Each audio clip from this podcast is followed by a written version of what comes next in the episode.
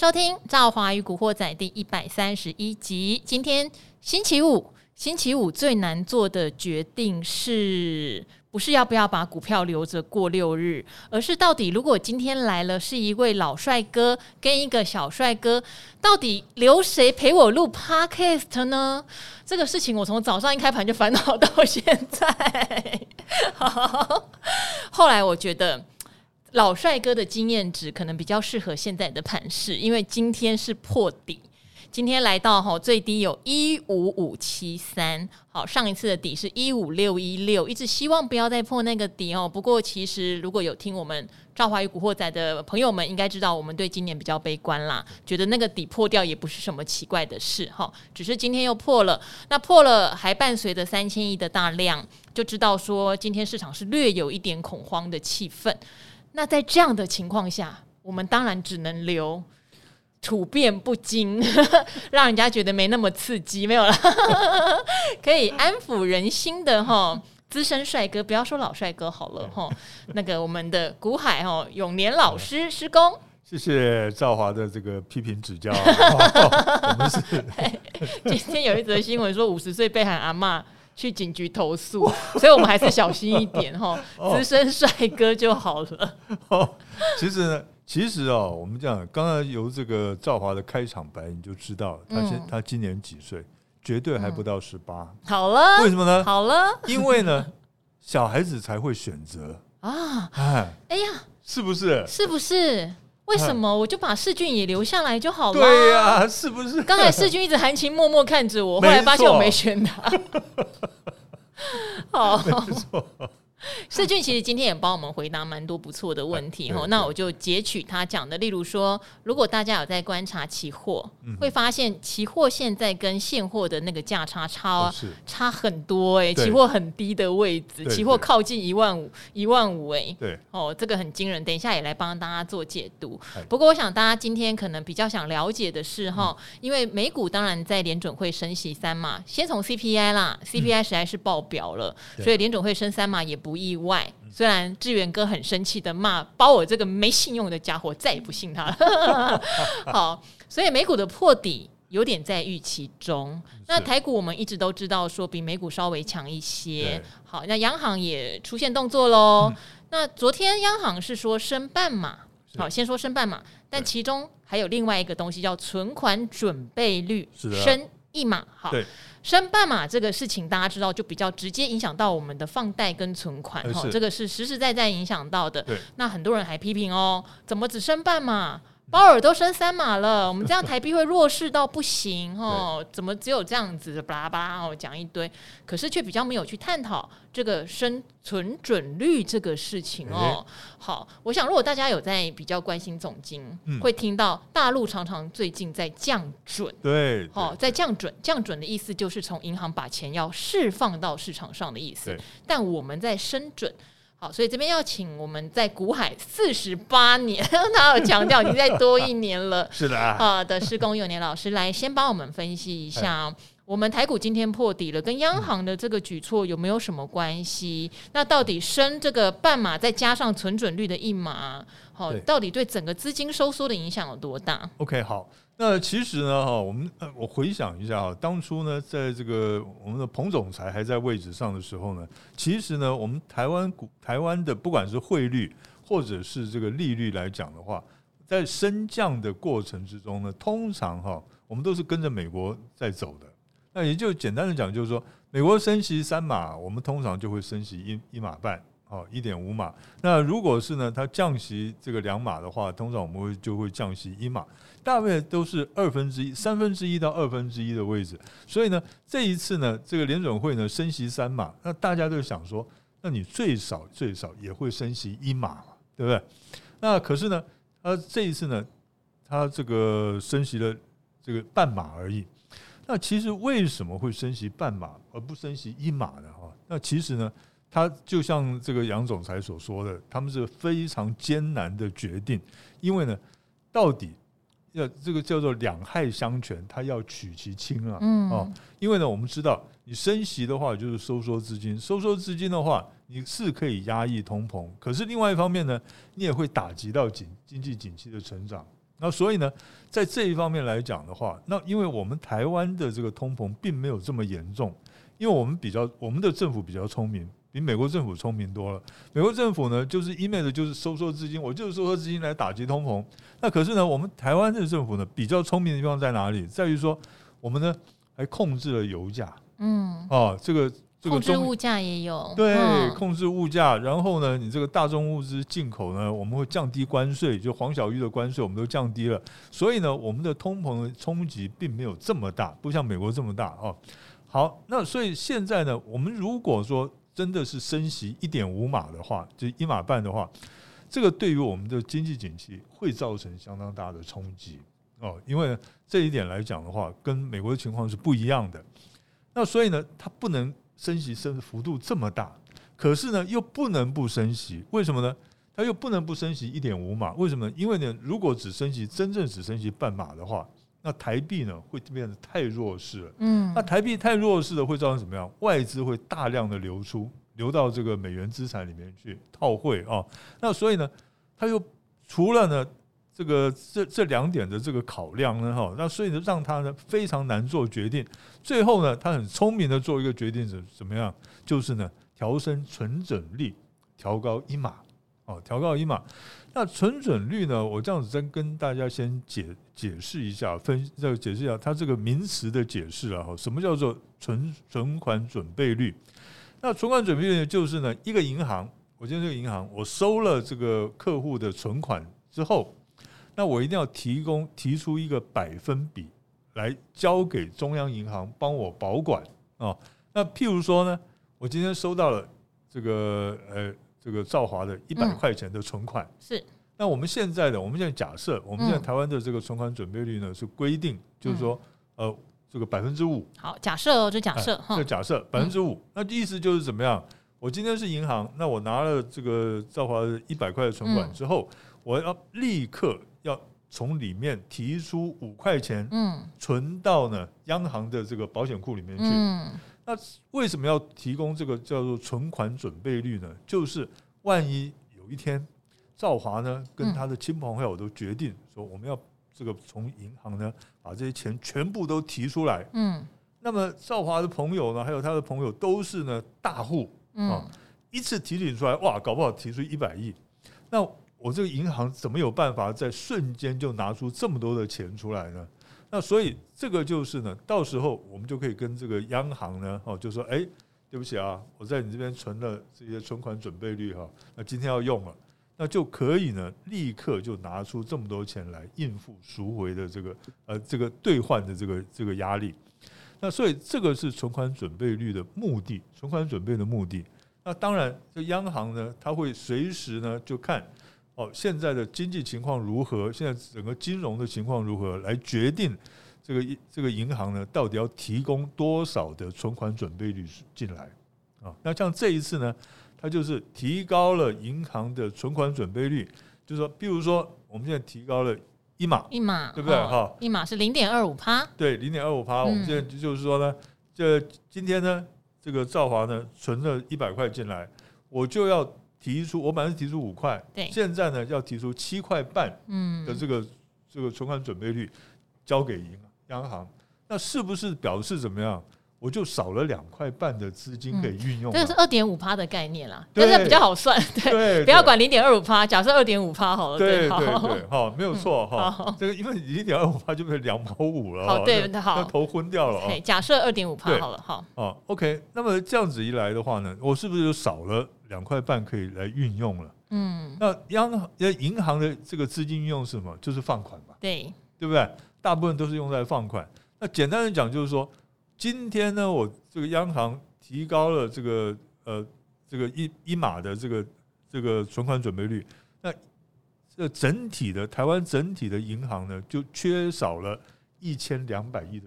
好，这一次算起来哈，银行们要提供给央行多一千两百亿的存款准备金。对，没有错。那所以呢，市场上就缺少了这个短少了一千两百亿的资金。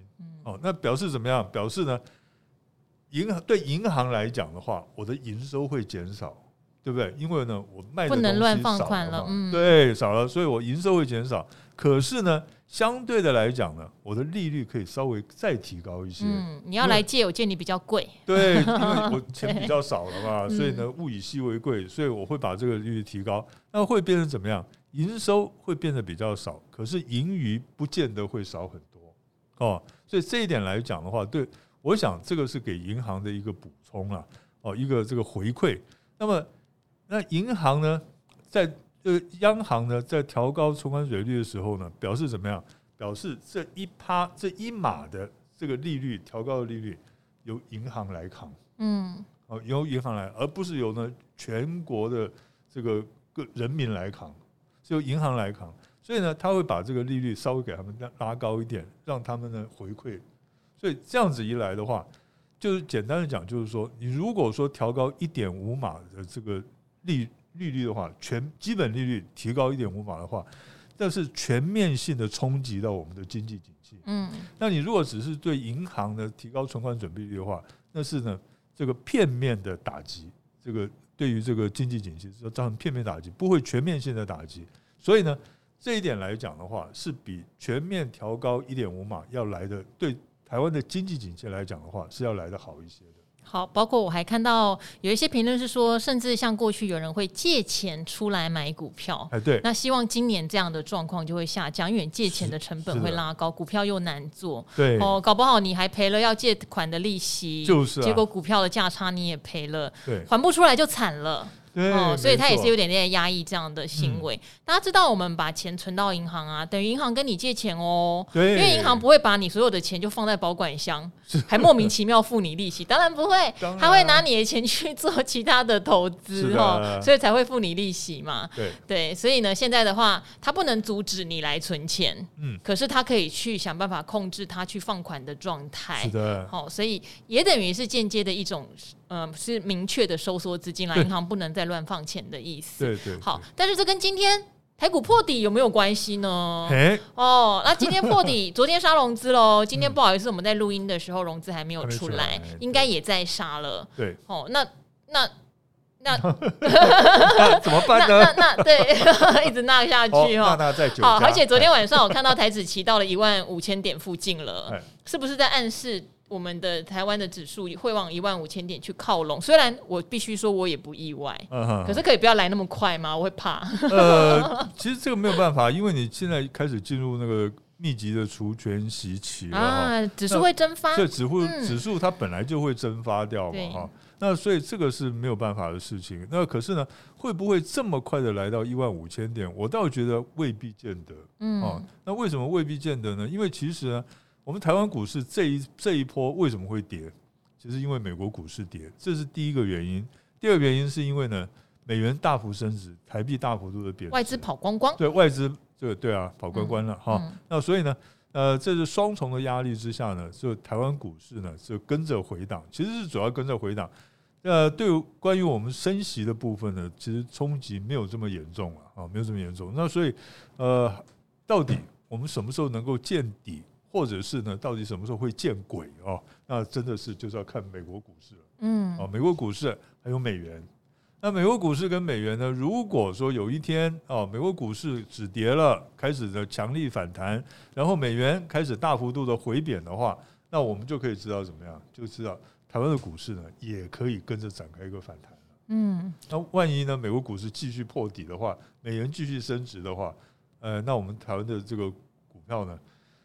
呃，回探一万，其实回探一万五千点也不是不可能的事情，很接近啦。今天盘中其实就只差五百点，期指是几乎已经碰到了。对的，对。好，那我今天其实晚上也欢迎大家继续看理财达人秀啦。然后今天晚上没有电视版。哦，今晚上是纯粹的 YouTube 网络版。我们到六月二十四号这个窘境会解除，因为我们最近晚上遇到台彩哈，台湾彩券它要加码，是对端午加码，是为了大家抽奖快乐做公益嘛？对，那天那天这个特这个特别算是特别，对，就礼礼拜二跟礼拜五会没有电视版啊。好，那那天我妈妈要看说，哎，那你今天有没有上这个赵华的节目？我说有啊。然后他晚上这边，那为什么没有看电影？没有 电视没有播？不好意思，因为我们大家可能会想说，在这个年代，好像电视是比较视为。可事实上，以电视的收视率来说，观看人口还是蛮多的，还是蛮多的。所以跟大家不好意思。那因为晚上世俊就会去解释，因为他是那个期货分析师嘛，他也有解释为什么这一次这个期指会跌的，就是看起来好像跟现货差这么多哈。事实上，他把那个除权息的点数都已经先扣掉，是的。所以正好就呛说什么？哎，现在才刚结算完，哎，你就把整个月除权息的点数扣掉，你这个什么意思？有点看空的意思哦。好好好，这个晚上好，留一点给大家探听了，我们不要讲光光。对对。好，那因为最近的留言，我发现，我相信，因为今天又破底，那我为什么选永年老师留下来？主要还有一个很大的原因是，最近那种害怕。恐慌，不晓得自己在干嘛的留言变多了，啊、对对变多了哈。那即使大家问的问题，我们发现在过去，我们现在已经六月了哇，一到六月，当然第一季还比较乐观点。对，从那个乌尔之战开始，三月、四月开始，我们其实对这些问题已经做过非常多次的解答。对对对。好，那有一段时间消失了，因为反弹吧。对。最近又跑出来了，所以我想说，同样的事情，虽然赵华有时候会担心重复讲，大家听得很腻，尤其我们是每日更新，但总是会有新的人加入，是，然后也会有听完之后觉得不放心，真的是这样吗？想再听第二次、第三次哈，然后来了解的人，所以今天我们又要来心灵鸡汤一下。好。好，心灵鸡汤一下，因为有人老师看了四十八年的股市，什么事情他没看过，他 通通看过。对，那我也看过一部分嘛。然后 再加上，我相信很多人可能是听了赵华自己在怎么操作，有点就想说，哦，那我跟你一样就好了。可是因为人不一样。我没事，我我好好的，可是可能有人已经开始担心了。对，好，这也是投资上的一个盲点哦。就是当你觉得那我跟你做啊，你不是讲你怎么处理了吗？可是你的心境、你的财富管理的状态，哦，还有你对产品的了解，可能跟我有很大的差距的时候，我毫不。就是毫不担心，也毫不恐惧，可是你已经非常慌了，对所以这个我们可以来重新检视一下自己的状态。好嘿，好，那这一位叫做比较没那么迷路的羔羊，他连续第应该第二次或第三次留言了哦。他说前集呢，赵华女神跟古。呃，古鱼有精辟的分析，所以他就想再请教两个问题。因为这两个问题我们之前有分析过，但我觉得可以再讲一下，好，再讲一下。我相信还是很多人想知道，因为你有提到，就是二零二零年哈，我们是台股突破万三之后就一直往上，等于是创历史新高嘛，一二六八二破了就往上跑了，然后呢？呃，还搭住这个 QE 无限 QE 的顺风车。好，他想要问的是，景气难免会起落循环，嘿那为什么我们现在认为不容易再跌破万二？好、嗯哦，不不不会再跌破万二的声音是如此的肯定。嘿他说，有没有像美股历经多次历史的验证的情况是真的可靠吗？哈、哦，还是达人们的信心是源自于台湾电子产业结构和台积电有领先的地位？哈、哦，好，这是第一个。好，我们都讲说可能会破万五、破万四，但是确实好像比较没有人说破到万二，是的，也不是不可能，但是有一些条件让这个事情确实现在比较难看到了哈。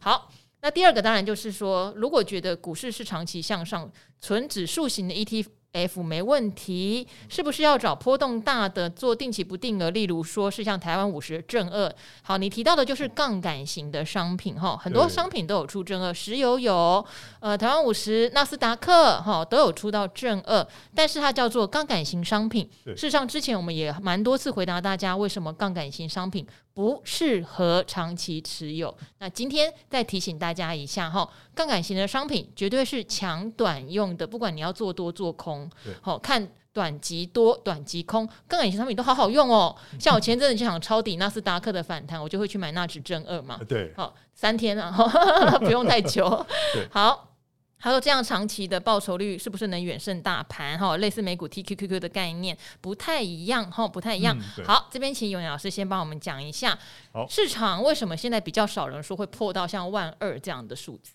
好，那应该是这么讲哈，因为呢，大家回想一下。在上一次呢，就是在我们这一波之前哈，看到万二是什么时候？是民国七十九年的时候了。嗯，那个是呢，一九九零年，一九九零年距离现在呢已经有三十二年之久了。那当时的市场规模跟现在的市场规模是完全不同的哦，是不可同日而语的。那所以呢，简单的讲，在正常的情况之下，要跌到万二，甚至于跌破万二，它是有困难度的。嗯哦，这个因为这个跟股市的规模是有关系的啊，有息息相关的关系。那可是呢，我们也不是说保证它不会跌破万二或跌到万二，因为为什么呢？因为如果出现，我们现在假设，如果呢再度的出现了像是类似像是金融海啸这一种的这个这个金融体系崩溃的这种现象的话，那么不要说一万二，跌到一万，甚至于跌破一万点都是有可能的啊。这一点呢，呃，请大家注意一下。就正常的情况下，不太可能看得到万二。可是呢，就意外重大的意外利空是出现的时候，还是会看得到的。OK，这个是第一个哈，第一个这个问题我们都回答。第二个问题呢，就是呢，这个买 ETF 零零五二正二这一类的这个金融商品哈，刚刚赵华讲的完全没有错，就是呢，这一些它因为为什么？因为这一些的商品呢，ETF 呢，它是连接到期指期货，对，连连接到期货。那我们知道呢，期货呢，它每个月它都会结算一次。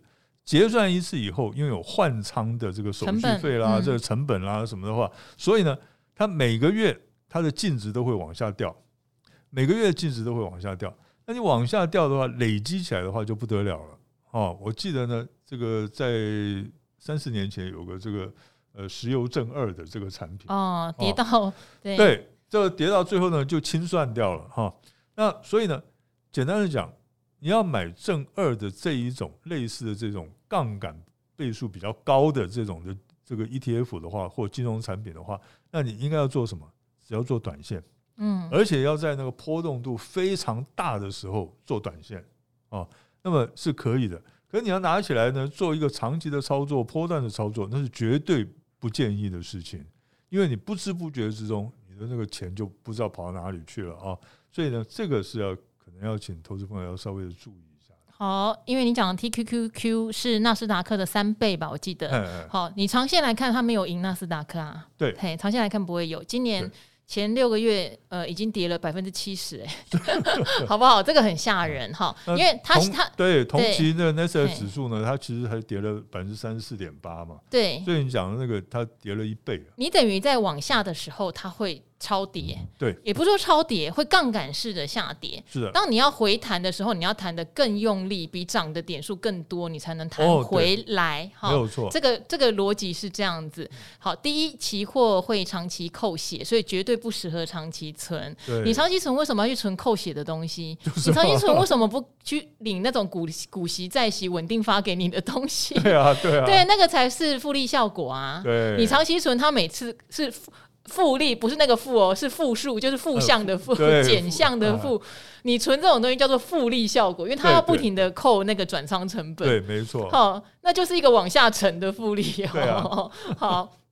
第一个观念上，这个东西是扣血的，当然不可能嘛。哈，你一直扣，一直乘，你用负的东西一直乘，怎么可能会变多？哈。然后第二个，因为它杠杆啊，你往上是杠杆，你跌的时候也杠杆，不要忘记。你往下跌杠杆，你要涨回来会更费力哦，哦。那当然，因为我们这样子讲。你跌百分之五十的话，你要涨回去原来位置，你要涨百分之一百啊！对，就是这逻辑，就这个逻辑嘛，对，嗯、没错。好，所以它那杠杆型商品绝对不适合长期存啦，哈，这个这个一定要有这样的概念。那第一个台股有没有可能回一万二？其实没有人敢说完全不可能零几率，但是毕竟我们零八年。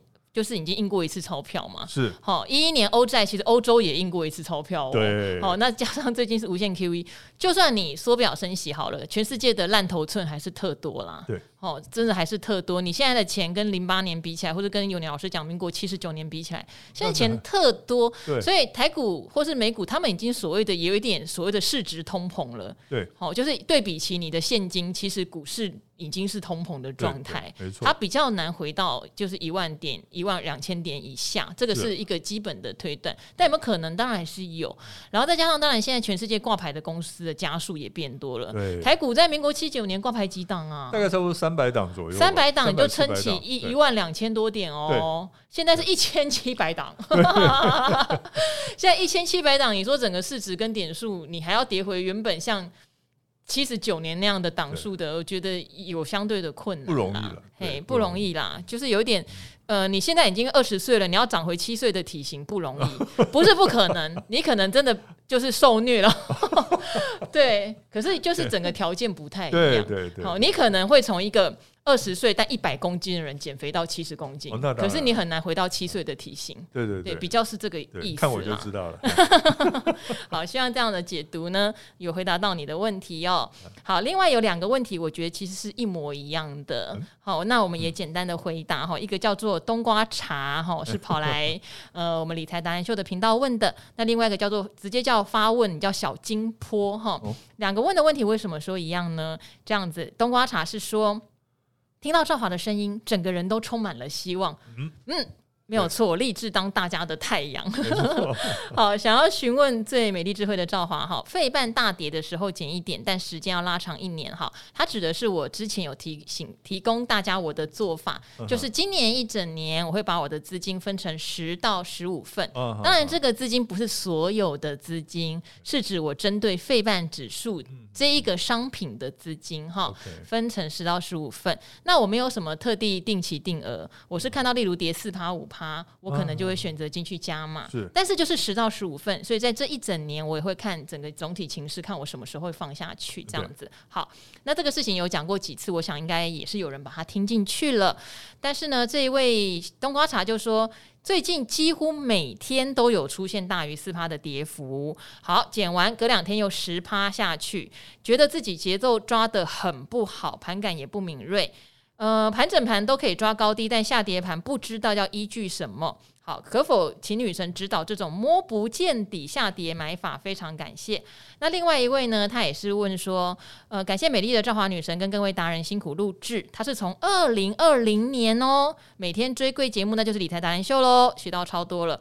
那当时觉得半导体前景不错，买了零零八三零。好，那现在股市修正嘛，被套住。也是听到有各种杂音，请问逢低加码是对的吗？第一次买指数类型的 ETF，所以不知所措。感谢达人们的回答，所以两个是不是一样？哦、对啊，意思一样、啊。好，意思一样哦，都是你们买了半导体的商品，嗯、但是呢，现在非常的害怕哈，两档都是国泰费城半导体啦，我想应该都是同一档。对，好，然后呢，听到赵华说可能要分批买，嗯，然后花一年的时间往下买。是，但是才半年就怀疑人生，所以问我怎么做。那我我必须说，我的做法还是一模一样，没有改变。嗯、对，今年六个月嘛，我减了五次。嗯，好，账面大概负十趴吧。嗯，可是负十趴你会很紧张吗？不太会耶，因为就算费半在破底，我一样也是下次就进去减。但是我不是每一次看到四趴五趴。我就立刻减，就像您讲的，可能连续两三天都有四趴五趴，也许我就加码一次，对，呃，不用太怎么讲。我不是那种说我日日扣，对对，因为我就说我只有十次到十五次的加码的想法嘛，所以呢，那我也知道最近的局势不好哈，包括你要观察联准会升息的脚步，然后没想到通膨还延后见顶哦，本来大家以为五月会见顶也没有，那这些当然都会让市场压力比较大，哦，但我还是按照我的 tempo。就是现在大概加码五趟嘛，嗯、对，那下半年的话，你就看如果有好的时间点，也许你就加的比较近。你说这有没有什么心法？因为我个人是属于没有限定说一定要跌五趴就加，不是这样子。欸、那如果大家真的完全没有心法，也会担心，你不如就定期定额，定期定额，你就十二个月每个月定期定额扣一笔，而且是你能容忍的。资金范围哟，因为像费城半导体虽然它是指数型商品，但是它是单一产业指数型商品，对，它跟大盘哈，像我们的零零五零这种，或是说呃道琼，哦，或是说像 S M P 五百。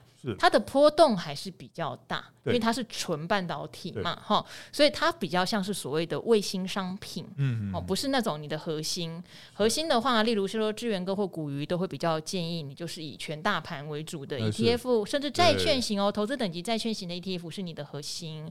那像什么电动车啦、生技医疗啦、半导体都比较像是卫星，对，所以它不是你所有的资产就压在它的上面，没错。所以我才会说，呃，同样的做法，赵华。是这样做，可是第一，它不是我的核心资产。好、我也说过，其实我比较喜欢爱做代购。好，然后第二点是你对你自己加码的时机点，对不对？嗯、如果你真的觉得哦，好像一直下去都没把握，事实上也没下去多少啦。嗯，大概从刚开始扣二八到三十，到现在二二到二四嘛。嗯。哦，你说这样就很大的幅度，其实也没有呢。对，还没有啦哈。那你就干脆定期定额，你不要去猜。对。哦，可能你会比较舒服啊，因为毕竟你不知道什么东西是你觉得好的加码舒服点，或者你加码完又点，你会不舒服。对。那干脆你就不要管它，定期定额也是一个方法。然后再来，当然就是资金的水位喽。嗯。我们常常讲，如果投资会让你烦恼。如果今天一个指数型商品就会让你觉得很烦恼，会产生恐慌，可能资金水位就不能压得这么重。是，对。那我自己不会恐慌的原因，是因为我们过去看过很多定期定额做基金，或是说像这样往下加码做基金，嗯、这个基金不是个股啊，哦，这个 ETF 也不是个股，对，它毕竟哈虽然是产业型的指数，它还是指数，它不会不见，它不会下市，它不会从。两百块变成二十块，真的不容易啊！变十分之一几乎没看过。对，所以你就不用那么害怕它会不见。嗯，你只要确定你的资金控管有没有让你在一个不要恐慌的状态。是，然后你有信心知道这档产品是什么东西，它不是个股。对，嗯，你的策略做出来，对，然后就可以持续往下做。但如果真的让你很害怕，我会建议那不然你就停一停。停看听一下，不要再把钱投下去哦。虽然这不是一个很明智的做法，可是赵华觉得最大的前提就是大家不要把自己搞得生活很焦虑，对，很恐惧。对对，没错。嗯，其实呢，在做股票的时候，我经常看到哈，就是很多人有点像开车。我举例子啊，哈，有像开车的时候，那其实呢，很我看过很多的人呢。其实平常呢，温文儒雅，脾气好得不得了。可是，一坐到方向盘后面的时候呢，立刻变成绿巨人好客了，你知道吗？那个哇，那个喇叭拼命按啊，或者怎么样。那简单的讲，做股票也是一样。但大部分的人呢，在进场之前都信誓旦旦的讲说：“我就是要做长期操作，我就是要做存股。”那可是呢？当你进去买了之后，它的股价一旦跌跌个三趴五趴的时候，哇，大家就开始很紧张了。然后呢，如果一跌跌个二十趴的时候，哇，那简直就是受不了了哈，那情绪就非常的焦虑。那其实呢，我这样子讲，你如果本来你一定要一定要记住一个重点，就是说，你进场的目的是为了什么？你是为了做价差，还是为了要做一个比较长期的操作，或者做个存股？那你一定要先拿定你的主意，然后呢，你不要说哦，我今天就是做存股啊。那你要知道，存股呢，你基本上来讲的话，就是一个单位可能就是五年、十年，对不对？那然后你跌个三五天，你就开始很紧张了，那就不适合存股存股了哦。而且呢，你这个观念呢，就完全改变了，那这个就不对了哈。那所以我的意思就是说，呃，其实呢，像以我来讲。我今天如果我是要做存股的话，我讲句实在话，我希望它跌，我希望我进场了以后它开始跌，哦，那我这样子可以逢低承接，逢低承接，我的成我的成本呢会一直往下摊，那等到呢有一天这个大盘开始起来的时候呢，它的涨幅就很大了，哦，这个这个才是一个比较呃算是存股的一个这个正确的心态，哦，因为呢。很多人都是一样了，我要存股，然后我进场了以后，它开始跌的时候，你又变成那种价差交易者的心态了。哇，这跌下来怎么办？不要不要这样子想。其实呢，我再一次跟大家讲，我大部分的在股市里面赚到的钱，都是在空头市场里面赚来的。为什么呢？因为呢，它在跌的时候，我就拼命的往下往下买啊。那等到它它恢复正常的时候，我就赚的那个。价差就赚了很大的价差了，那个才是真正能够赚到大钱的时候。所以呢，应该抱着欢喜的心态去看这个空头走势啊，这一点提供给大家做个参考。因为永年老师他对命理很有研究，为什么会突然讲到这个呢？有时候你也会发现，你每一年你的投资的。哦，如果不好意思，有像是基督教的朋友，或是对这方面非常不喜欢的朋友，也请见谅。但是我必须说，每一年你也会发现自己有时候就是很顺手。是，有我跟你讲，空头市场也有很顺手，空的很顺手的人哦。像昨天正好跟大家分享一个神人嘛，哈，他去空台指期啊。他昨天鲍尔谈完话之后，他告诉我都有赖，因为我有那个一些朋友群组都都有赖作证。他说我改变心意了，我今天要先赌鲍尔讲完话会多。然后我先赌期指多哦，可是隔天开盘无论如何我就会平仓，然后转空。你知道有多神吗？半夜先赚两百多点，对，到早上，然后呢，台子期早上的开盘他就平仓，反手做空，哇！现在一来，现在七百点了吧？对啊，已经赚七百点，当天就赚了三百多点。对，那神到不行。可是这位朋友其实去年做多有买到比较不好的股票，对。那今年做空，哇，一帆风顺。对，没错。所以有时候你会觉得那个运运气很奇妙，然后你就顺着那一个你顺手的方向走会比较好。对。当然，很多人是这两年进来的，比较没有累积这样的经验。我也必须说，像为什么我特别爱 IC 设计？有一年我在 IC 设计上真的赚好多钱。然后那时候我也不知道为什么我那么勇敢。例如说，我有很多当时我还很年轻，所以身边都是研究员嘛，大家都是年轻人。然后大家去拜访公司玩回来，会跟我说某某呃计真的很好，他每天涨停锁死哦。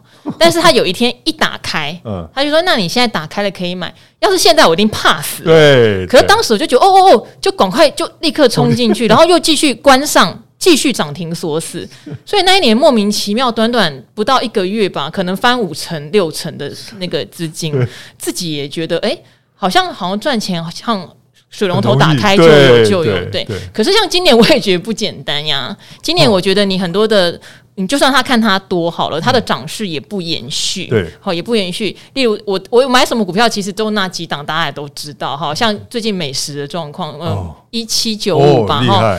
它是抗跌，嗯、那我为什么敢买它？我就讲了嘛，报告都出了，今年赚十二，明年赚十五，那你就找一个你觉得合理本益比六十倍以下，你就买一点。可是你说它涨很多吗？也没有哦，一百一十几买，你说涨到一百五十几，然后现在又之前又回跌到一百三四十，是是是，它也没有涨很多，也不是那种什么门关起来你就。一直涨停板，好，所以你就知道今年我自己就知道，对我来说做多要赚到大钱有点困难，不容易。对，可是我今年做空就相对利润有比较好一点，对，但也不是大赚特赚，没有像神人那么厉害。哦，没有，因为因为现在的还不是一个真正的空头市场，对，它也会反弹，你也怕被嘎嘛，对不对？所以大家也是是是，如果今年你觉得你手气不好，做什么错什么。就保休息，你就休息，真的没有不用每年都赚钱，没错。对，其实长期以来，你有一两年大赚就够了。对，没错，就是这个样子。其实，其实做股票真的不用每天做哦，也不用每个礼拜都做，因为像像我们两个是命苦啦，就需要每天就是要要盯着盘，可是 不见得每天都要进去，对，你知道吗？哈。因为像像我的习惯就是这样子，我今天手气好的话，我就会乘胜追击，嗯，我就一路一路追下去。可是呢，我今天如果说一个礼拜我的手气都不好的话，嗯，我可能会休息一个月，嗯，你知道，我就我因为我可以忍耐，就是说手上没有股票的痛苦，嗯，哦，我可以忍耐，那么就是等到最佳的时机我才进场，大概就是这个样子。对，这边也就是算是比较提醒大家操作的心态上是。哦，呃，我觉得真的是一个大前提摆在上面，就是你今天的任何操作，你的心情不要受到影响。对，如果真的影响，就减码到你不会被影响的态度。对，如果真的会影响，你先停下来没有关系，你先想一下你买的是什么商品，然后。呃，让你觉得有信心往下扣，你再继续扣。是好，那我记得零八年的时候，哦，上次好像跟永老师也分享过这个故事，我再分享一下。我那时候有一个好朋友，他是也养很多流浪猫。哦，那当时的赵华也会一直提醒身边的朋友，因为有很多养流浪动物的。朋友，因为爱就我觉得感性比较高，对，所以对于投资理财是比较不上心，不上心之外又一直花钱在那些猫的医疗费用啦、结扎啦、然后整理啊，都好花钱，好花钱。对，没错。到最后你就会发现，可能到中老年变成像所谓的爱心妈妈，会决然一生，要靠大家捐钱哦。对，好，所以当时候我自己会理财嘛，我也建议大家理财。当时有一个朋友就有听进去，他很厉害，因为他住家里，他就把他所有的。月薪呃年薪大概五十万左右，全部都扣基金。哦，全部都扣基金。他从零六零七年扣，当然就赚钱啦，一路往上嘛。可是零八年不是崩盘，对，他所有的基金一瞬间崩了两个月之后，都变成负三十、负四十，当时非常的惊吓，就跟我说他是不是现在赎回认赔或是停扣？那。那时候我也挺年轻的，我也怕害到人，就是我也怕说，哎呀，我我是不是自己前两年比较顺风顺水，我就害到朋友了，我就很恐惧。可是根据我的我的学习就是在市场上的学习是不行停扣啊，对，哎，那也是我第一次遇到空头，就是嗯不行停扣，你可能要继续扣下去啦。哎，我我听前辈们跟我讲，就是这时候要扣下去啦，这样。那后来他就有扣下去，当然比较可惜的是，后来很快就翻正了。那翻正大概五六趴，他就吓到嘛，就哦。都赚钱了，都赚钱了，我现在赶快走，就通通卖掉了。可是事实上是一个又一个大多头的开始。对呀，对，从那时候走了十三年的多头了。对，然后当时连我去那时候我买房子嘛，然后连那个卖房子的中介都一直问我。说怎么办？我现在手上的基金，你看他对账单给我看都负的，怎么办？怎么办？这样，所以我印象好深好深。那我现在最庆幸的就是，我有跟他说，当然他手上的基金也是比较像什么全球型啊，或者是单一国家，不是那种很小的国家哦，不是那种很奇怪的基金。所以我当时是叫他扣下去。对，要是我跟他讲，你现在就认赔杀出，我一定充满愧疚。对 对，我一定充满愧疚感。所以有时候有些机制哈，包括你对这个商品，它不是那种会。跌到零的商品，所以像刚刚讲那种杠杆型的，千万不要乱买。对，那种东西会让你大失血。对对，那你长期去扣，其实是要有点坚持的。是的，对。好，又把这个故事讲一遍，不好意思，有点啰嗦。好，最后有两个，呃，一个是帮我们鼓励的留言。哦。好，一个是想要问古鱼，那我帮你问过古鱼了，他因为这个答案很简单，我就直接帮他回答了哈。好，一个叫做乐透哥啊哈，因为你说你是纯股派的，那你对古鱼介绍的投资级债券 ETF 非常有兴趣，那但是你想问债券 ETF 有下市清算的条件哦，净值最近三十个营业日平均净平均值低于两亿元。好，你会担心，如果债券的价格跌跌不休，导致债券净值跌破两亿元，就会下市喽。那时候要清算喽，就会担心这个清算价格应该会远低于我的买入成本吧，也会赔钱。那而且重点是下市了，我也不能继续长期投资了。请问这个观念有什么错误的地方吗？感恩解答。那古鱼就立刻回我说，当然是没有错误，但是你要买就去买它的市值大的嘛。大到你绝对不可能被清算的，股鱼马上就给我一张表，好，里面的市值就很大，就几百亿，哦，离二亿非常的远，而且都是赫赫有名的公司哈，中信的债券投资评级的，国泰的哈，元大的什么 A A A 到 A 就是投资评级的，全部都投资评级的，然后他们的规模都几百亿。这种绝对不可能清算，对啊，对啊，就是所谓的各投投信公司推出的呃旗舰型债券 ETF，因为你说你要的是投资等级债嘛，他们全部都是投资等级债，平等都是 AA A 到 A 哈，那当然有一些是可能会有 BBB，还可以还勉强，它为了殖利率的关系哈，所以呃选择很多，不用去选很冷门。规模很小的，但不见得比较好，因为它规模小，它买卖债券哈，有时候那个价差它也控制不好啊。对，它规模大，它爱怎么买怎么减，时间点它就很好抓。对，好，所以基本上至少有十几二十档国内投信发的 ETF，规模都蛮大的，而且都是投资等级债哦，你可以参考。现在的殖利率我也看了，三点五到四都有，不错呢。对啊，几乎无风险的。对啊，殖利率哦，三点五到四。嗯，然后我就看到一档中性的嘛，我就跟古鱼说：“那我买这档好不好？”他说：“好啊。”我说：“那我买的有没有比你买的便宜？”他说：“有啊。” 他说他买净值三十七还是三十六，现在三十五点多。OK，啊，他买了几百万，对。然后，哎，我是不是出卖他了？我说：“那我买的比你便宜就好。”他说：“利息爽爽的。” 好，规模也很大，也是几百亿的。好，这个就回答乐透哥哈。那另外一位皮公主，皮公主，哎，我有发现你也去股癌那边留言，没有啦。你很好，你很贴心，你一定是个贴心的人。因为最近有一一个留言是给我一颗心，但是我本来不想念了。他的意思，他不喜欢我的笑声。可是我想到世界上还有大概七十三亿的人口喜欢我的笑声，我就只好这样笑下去，没有办法为了你一个人改变，请您自己忍耐一下。好，那那个皮公主好像看到这个留言，就来鼓励说，叫我不要介意这样的留言哈。他说：“谢谢赵华跟老师们在最最难熬的熊市来临期间，继续陪着大家还辛苦的日更，听赵华的真相态度和老师们温暖的叮咛，感觉不是只有自己，还有互相扶持的队友，队友跟你老师击掌，击掌，击掌。对，他说非理性的留言自动略过就好。大家都在谷底，不快乐的人比较多，请包含。